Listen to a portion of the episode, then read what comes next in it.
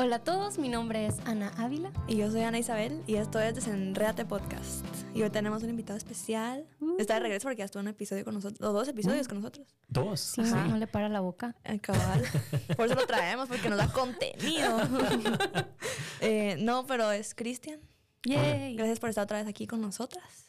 Eh, y hoy vamos a hablar de un tema que Cristian nos propuso. Así es. Entonces, tal vez nos puedes No sabemos, nosotros no vamos a hablar nada. Pero antes, antes de, Ah, cierto, sí. hay que apagar nuestros teléfonos, como hacemos al principio de cada episodio. Ay, no, ya otra vez no puedo. Ya se le olvidó, Ana Isabel. Apagado. ¿cómo Sí, ahí está. Y ahora sí, somos libres para platicar a gusto. Cris, ¿de qué quieres hablar? ¿Qué onda el título?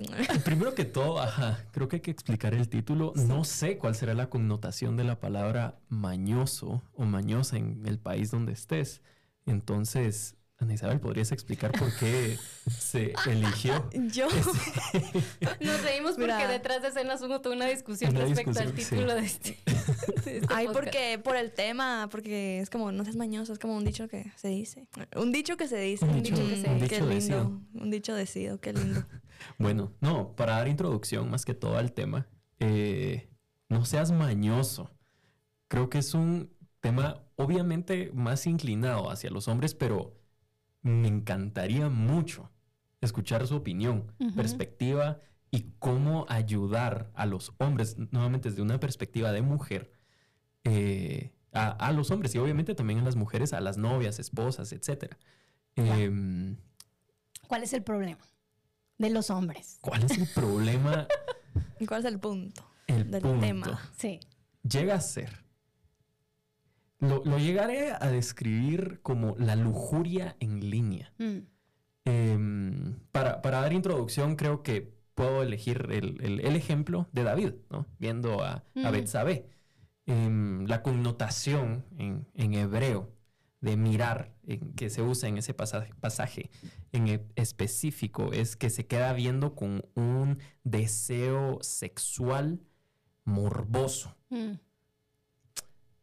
Y ahí es muy notorio, ¿no? Porque, pues, es David caminando en, en su bello palacio y se queda viendo a la mujer muy bella y se queda viendo y se queda viendo y se queda viendo y se queda viendo un poquito más. Pero ahora, contextualizando todo eso, es qué peligroso es para el hombre. Porque me atrevo a decir, espero no ser funado. Em, ¿Qué significa eso? Funado así como que lo van a cancelar. Cancelar. Ajá, Twitter. espero, espero no ser cancelado. Que sí. le van a Que te caer. cancelen y así no estás en redes. Ah. Pero me atrevo a decir de que eh, para los hombres la tentación, la mayor tentación es a través de sus ojos. Lo que ven, lo que se quedan viendo y lo que empiezan a formular en su cerebro que ya llega a afectar a su corazón y ya llegan a accionar. Em, Sí. entonces, ahora, ya dando todo ese contexto, es em, ¿qué estás viendo en tu teléfono? Ya. Ajá, porque, o sea, ahí estás contando, pues, lo del ejemplo. Era en persona, pues. Pero ¿qué pasa cuando estás atrás de una pantalla y estás en un lugar donde nadie, nadie más te está viendo? O, sea, como que nadie se... Puede que nadie se vaya a enterar, pues. Sí, y es ¿De qué estás es- haciendo? Ese es el asunto que han que, que trae las redes sociales, ¿verdad? Porque sí es cierto que las redes sociales no inventaron ningún pecado. No, O sea, no es como que, eh, en, en este caso estamos hablando de la lujuria, no es como que nadie sufría de lujuria antes de las redes sociales, por supuesto que no, pero el tener acceso a un montón de imágenes y contenido, videos en nuestro bolsillo, en una pantalla que es para nosotros nada más y que podemos ocultar, hace que ese pecado tenga muchísima más oportunidad que antes. Como dice Ana Isabel, antes pues David pecó viendo a una mujer en una situación y para consumar su pecado pues tuvo que mover un montón de cosas y, y- y- y lo hizo, ¿no? Y fatal. Pero ahora el pecado está cada vez más accesible, más fácil y más normalizado, es lo que me atrevo a decir, porque eh, es lo triste que en redes, y ese es uno de los puntos que podemos hablar, porque podemos abordar este tema desde muchas aristas, que es normal. para mucha gente, seguir a otra mucha gente que sube fotografías que hace 10, 15, 20 años, 50 años, 100 años hubieran sido, 100 años atrás hubiera sido impensable. O sea, así como que, ¿qué es esto? ¿Por qué, está, porque tenemos este acceso tan libre a este tipo de imágenes? Em, y, cada década, pues, se vuelve como más normal, ¿verdad? Y, y bueno, no sé, eso es lo que puedo decir ahora, por ahora, pero cómo quieres llevar la conversación, porque de nuevo podemos hablar por muchos lados. claro, creo, creo que el...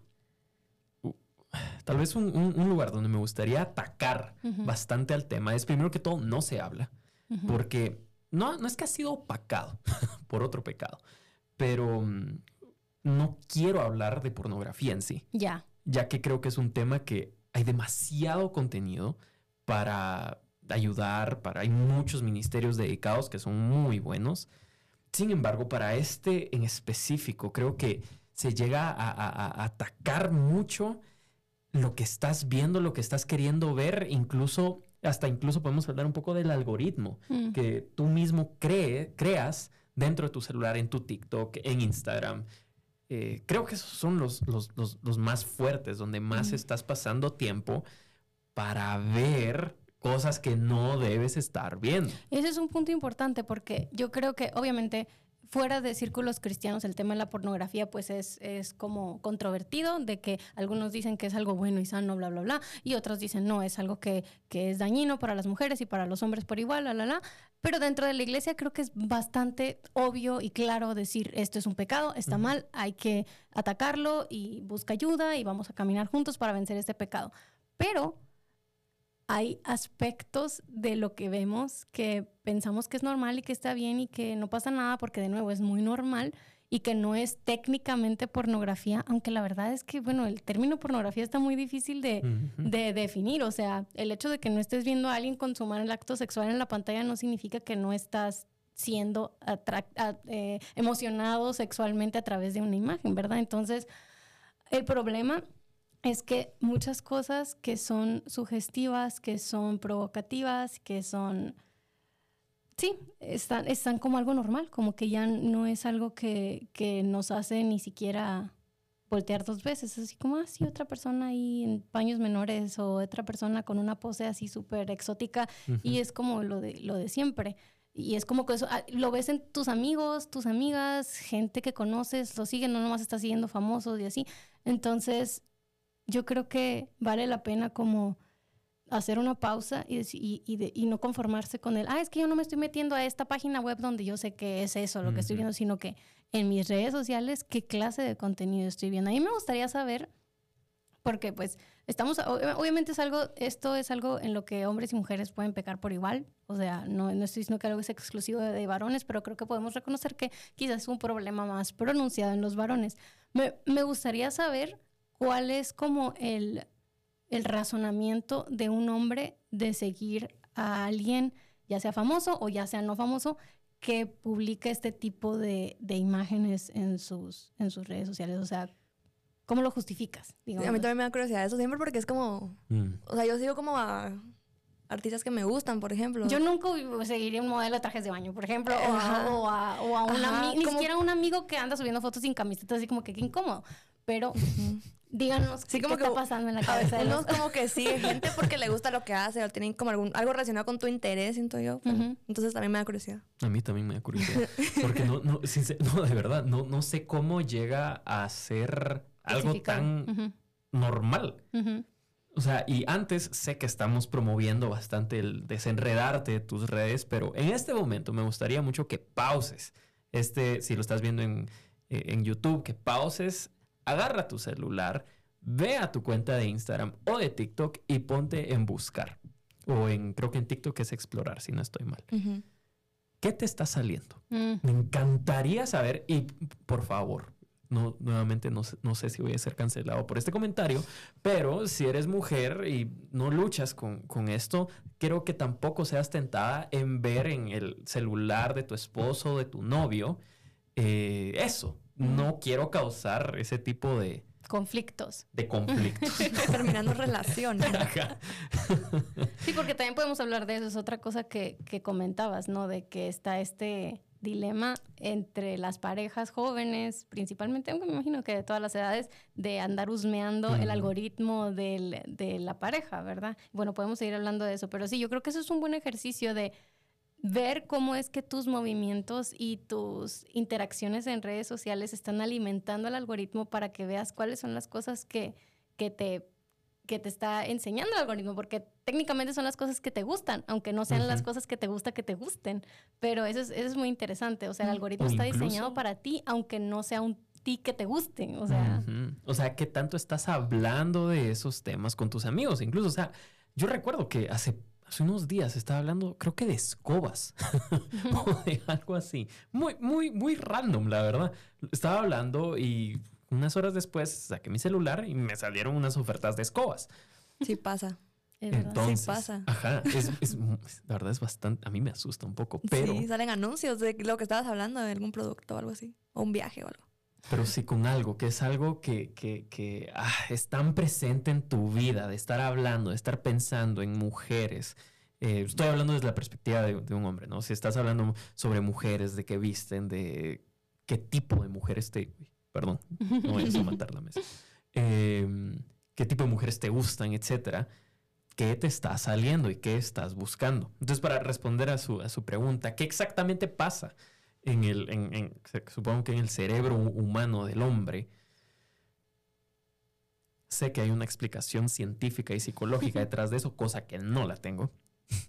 Sin embargo, sí creo poder decir con bastante seguridad que el hombre es atraído por lo que ve. Ve algo y dice, ah, ni siquiera llega a pensar mucho en eso. Solo les digo, hey, a mí me gusta eso. Pero el problema es cuando ya empiezas a pensar demasiado, porque primero, pues por, a través de tus ojos ves algo que te gusta, después permites de que tu cerebro procese esa información de que acaba de, que acaba de ver pero el problema existe cuando solamente piensas en eso. una y otra vez, una y otra vez. De tal manera de que ya lo has procesado tanto en tu cerebro, de que ya llega a convertirse de cierta manera, no sé si la palabra es un sentimiento en tu corazón, pero que ya quieres accionar, ya sientes algo al respecto. Por, por, en este caso, por ver una mujer semidesnuda, ver una mujer que es provocativa, por ver algo más, que ya te lleva a accionar, ¿no? Sí. Entonces, esa creo que es una respuesta a, y, mira, pregunta. Algo que tenemos que entender es que es natural tener ciertos deseos y pasiones y gustos. O sea, el Señor nos hizo seres sexuales, seres que están hechos para conectar eh, con una pareja a, a, nivel íntimo. Así, el problema es que se ha abaratado esa conexión, esa intimidad, ese, ese deseo, pasión que en su lugar apropiado es bueno, sano, correcto, deseable, digno de alabanza. O sea, tenemos el libro de Cantar de los Cantares en la Biblia, que es una, es una canción literal acerca de, del placer sexual entre un esposo y una esposa. Es algo hermoso, es algo bello, algo digno de celebrarse y algo que que el Señor nos va a permitir a muchos de nosotros disfrutar. El problema es cuando queremos agarrar las cosas que Dios creó para que las disfrutemos y sacarlas del contexto apropiado en el que el Señor diseñó para que las disfrutemos. Y lo hacemos con todo. O sea, el Señor nos hizo criaturas que se deleitan en la comida. Por ejemplo, eh, a mí me fascina el hecho de que Dios nos hizo con papilas gustativas, no solo para que nos echemos mm, comida y tengamos energía para seguir caminando por la vida, sino que no, es algo que podemos disfrutar y deleitarnos en, alimentarnos. Pero ahora agarramos la comida y la hacemos procesada, exageramos ciertos... Eh, características de la comida para hacerla súper adictiva y hacerla súper placentera y luego andamos ahí obesos y, si poco saludables y así. Mm. Entonces, lo hemos hecho en muchas áreas de la vida, agarrar cosas buenas que Dios creó y distorsionarlas o sacarlas del lugar apropiado en, las que, en el que el Señor quiere que lo disfrutemos. Y, ese es un problema en, las redes sociales, por supuesto, pero no, o sea, no es de nuevo, no es algo nuevo, es simplemente el hecho de que nuestros teléfonos lo hacen algo mucho más accesible todo el tiempo y algo aceptado entre la sociedad, que es lo triste, ¿no? Y luego se nos vende a las mujeres de este lado el hecho de publicar ese tipo de imágenes como algo que te empodera, que te hace, eh, no sé, o sea, ni, ni, sé la verdad, o sea, cuál es la narrativa actual para, para, porque ahorita también está el tema de OnlyFans, que por lo menos en Estados Unidos es algo súper sonado de que cualquier chica a partir de los 18 ya empieza a vender este tipo de imágenes en internet para hacer independiente, empoderada, no sé qué, y lo único que haces es, deshumanizarte, es venderte como un objeto. Y, pero no tiene que ser algo así como OnlyFans, ni pornografía, ni, ni prostitución en la calle. Cuando tu corazón está tan deseado de ser afirmado y que te aplaudan y que te digan, corazoncito, qué bonita te ves, eres tentada a publicar ese tipo de cosas que ahorita en nuestra sociedad son las que atraen ese tipo de atención y es triste, pues, o sea, porque mm, el hecho de que sea tan normalizado y tan común hace que más y más jóvenes pues se vean atrapados en esto sin, sin, sin saber cómo salir, porque pues es lo normal, es lo de hoy, ¿verdad? Y, y o sea, no es, no es, no es raro que como varones vayan al teléfono y vean todas esas cosas y casi que sin pensarlo te detienes en una imagen que es atractiva naturalmente para ti porque el Señor te hizo como un, una criatura que, que tiene ciertos estímulos sexuales y cuando los ve, pues reaccionas naturalmente a esos estímulos y te detienes y puede ser que no, no, no lo desees en tu, en tu corazón porque amas a Dios, temes a Dios y no quieres estar viendo ese tipo de cosas, pero el algoritmo detectó que te detuviste un segundo más. Y, aunque dijiste, ay, no, eso no, eh, pero ya el algoritmo detectó eso y te va a mostrar más y más. ¿Por qué? Porque es lo que te va a mantener ahí. Entonces, para mí, la respuesta es la misma que Jesús dijo, arranca lo que te es ocasión de caer. El, nuestro Señor fue bien claro respecto al adulterio y la lujuria. O sea, ser radical con el pecado, tienes que huir de la tentación, no puedes fingir como que, ay, no, no pasa nada, lo manejo, me volteo. La otra vez, no me acuerdo dónde escuché esto, pero así se me hacía bien absurdo. Eh, era una mamá que ayudaba a su hijo como a manejar su uso de la pantalla y así como tenían una app que, que a la mamá le avisaba cuando había cosas extrañas en la pantalla. Entonces la mamá le mandaba mensaje al hijo de que no veas la siguiente foto en Instagram. Y así como que, mm. señora, señora, eso no va a funcionar. ¿Por qué? Porque pensamos que nuestro corazón, ay, sí, voy a, voy a en el momento de la tentación resistir y así, pero no, la idea es huir antes, es no permitir, no dar cabida a este tipo de, asuntos. Y la verdad es que hay muchas cosas que se pueden hacer con apps y sistemas de bloqueo y arregla tu algoritmo y así, pero a mí se me hace una lucha demasiado difícil de, solventar cada día, pero no sé, no sé qué piensas, Ana Isabel, de ya todo lo que dije. Sí, yo pienso que hasta al final es más práctico. O sea, ¿para qué te vas a complicar la vida? Pues, o sea, yo sé que es difícil, pero arrancarlo de una vez. O sea, ¿para qué vas a, vas a andar luchando, gastando energía? Y ahora, por, o sea, es un ciclo al final. Igual si no vas a, si no vas a hacerlo ahorita, eso de arrancar de una vez, de verdad, si es algo con lo que yo, yo sí le diría a cualquier persona que, que está harta de, de, de, sentir que lucha con esta misma cosa una y otra vez, arráncalo. O sea, no, no, no, no esperes más. Pero si tú simplemente estás así como que, ay, mira, sí, eso está bien raro, de repente me salen fotos extrañas.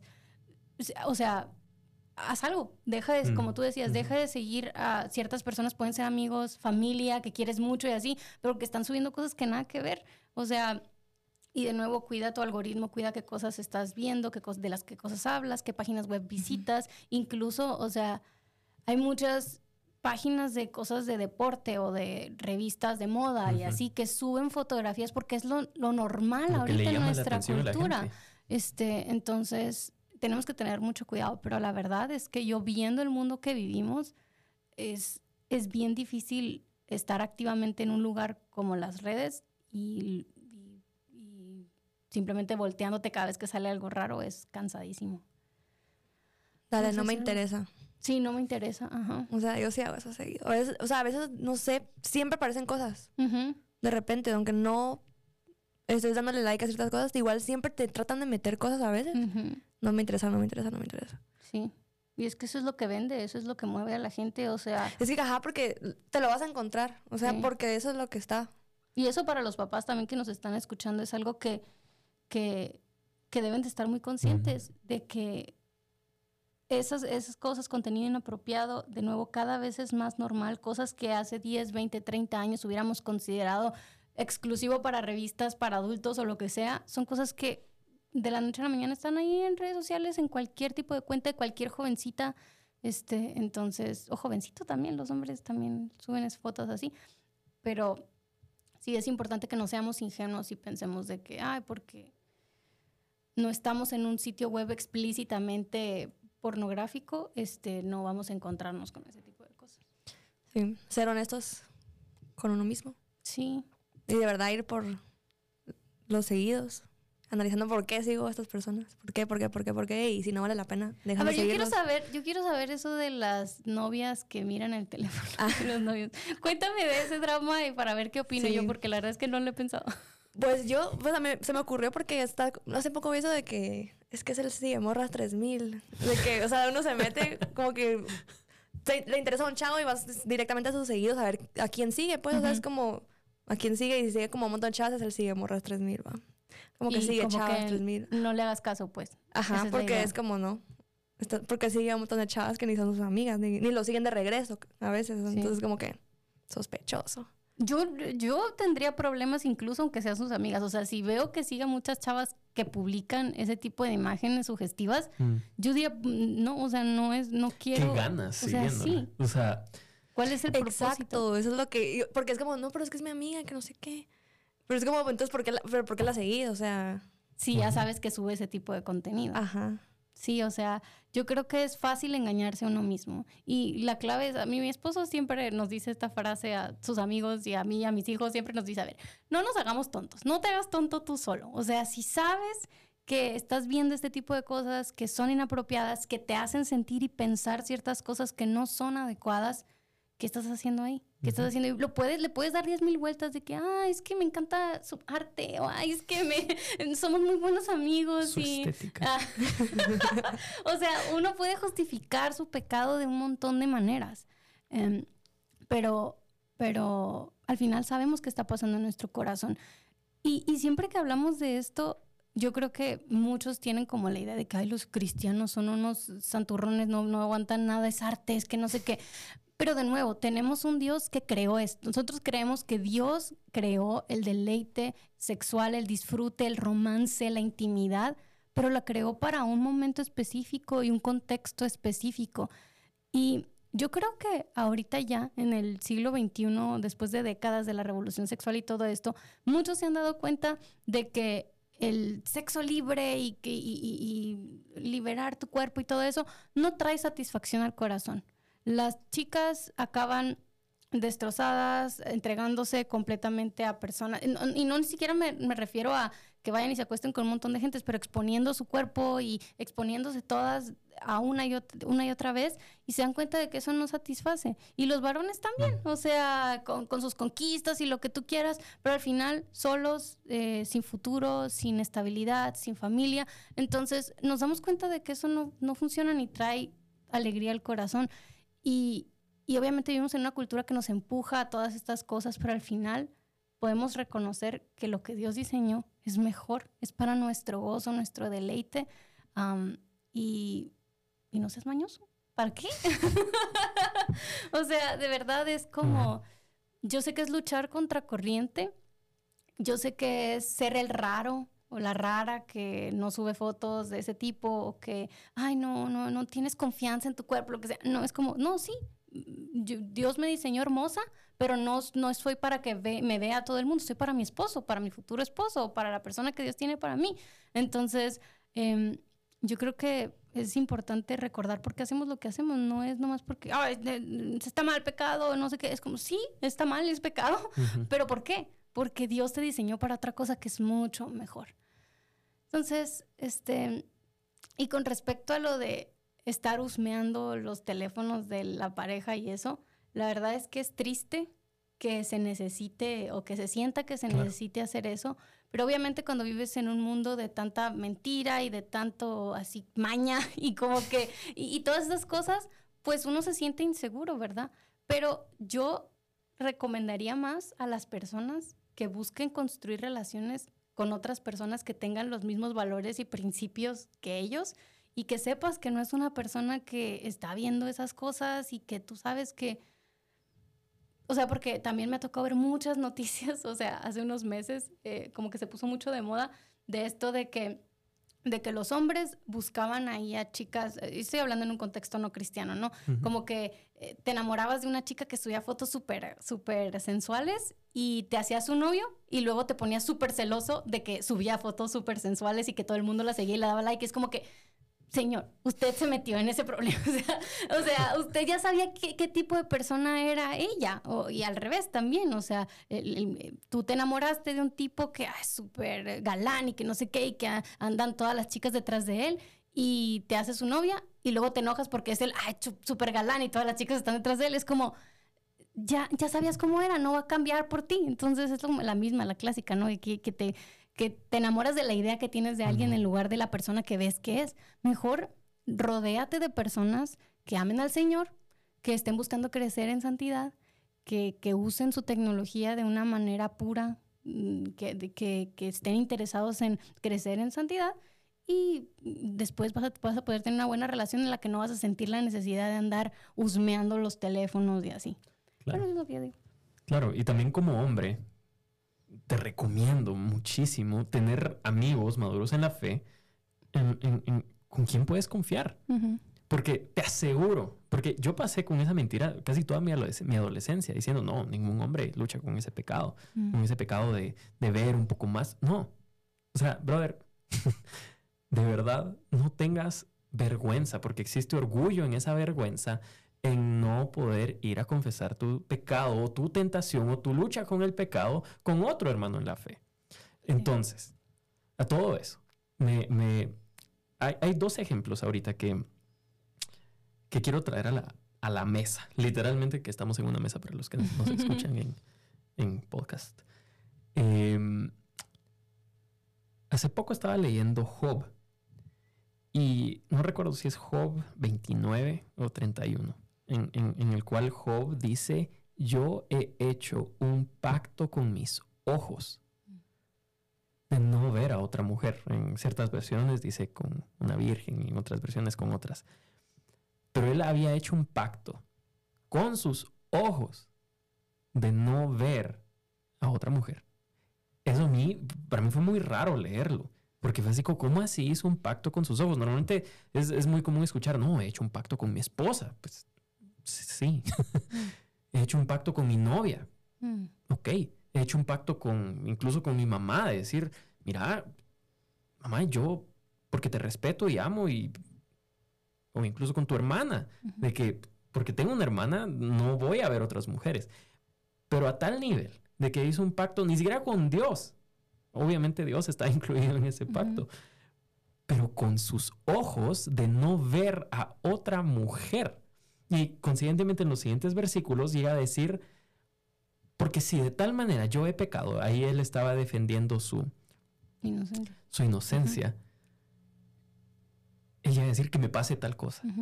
Si yo he pecado de tal manera, hablando de la inmoralidad sexual, que me pase tal cosa. Y creo que dentro del mundo reformado latinoamericano se ha hecho muy famosa esta frase, vivir o vivo en Coramdeo. La gran mayoría de, de, personas que conozco dice, sí, es que mira, yo estoy en el coramdeo. Digo, pues qué bien, enhorabuena. De cara de Dios para los que no pertenezcan a esos círculos nerds. y es, como bien dices, Ana, o sea, es literalmente viviendo, o sea, bajo la cara de Dios, bajo la presencia de Dios, mejor definido en otras, en otras eh, definiciones. Pero si, si estás diciendo de que estás viviendo en Coramdeo, o sea, no te estoy diciendo esto en, modo de que sí, o sea, Dios te está chequeando todo lo que tú haces y tienes que vivir con miedo de, Él. No, no, no, no, no. Te estoy diciendo que sí debes vivir en temor, no de que Él te va a hacer algo, sino de que tú no lo estás agradando, de que yo no lo estoy agradando con, me salió algo y me quedé viendo. Y es algo tan, es difícil. Eh, se lo llevo a decir, e, es, difícil porque a veces me pasa, estoy viendo mis historias y, por ejemplo, a mí me gusta mucho el fútbol. Y de la, pero literal de la nada, sigo varias páginas de fútbol. pero es, tan molesto incluso a veces de que solo estoy pasando mis historias y ¡boom! De la nada.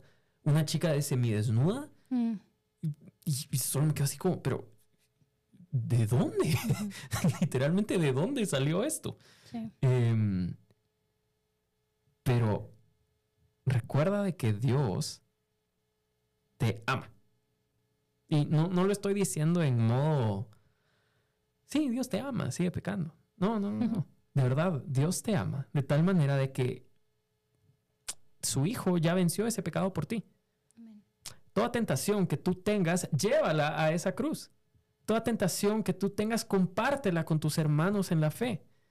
Y eso creo que también te lleva mucho a desenredarte de tus redes, porque te obliga a tener relaciones humanas, relaciones significativas de que te ayudan a tener una vida en santidad, una vida, perdón por la redundancia, en coramdeo. Entonces, ánimo.